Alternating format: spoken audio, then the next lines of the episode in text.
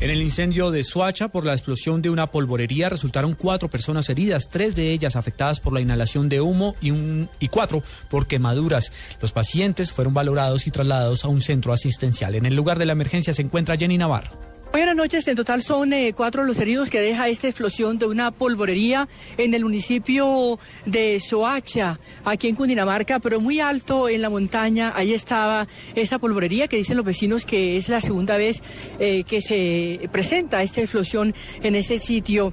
Sobre el balance nos habla el secretario de Gobierno de Soacha, Oscar Giovanni Ramírez. Tenemos cuatro personas heridas, no tenemos reportes de muertos, solamente personas heridas. están estables, es el reporte que tenemos actualmente.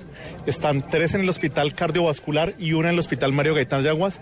De ellas tenemos un menor de edad de seis años y el resto tenemos una persona embarazada de 30 años que es una mujer. También el comandante del Cuerpo de Bomberos eh, de Soacha se encuentra en el sitio, ha dicho que ya está controlado el incendio y se trabaja en los eh, llamados focos calientes, aquí en el municipio de Soacha. Jenny Navarro, Blue Radio.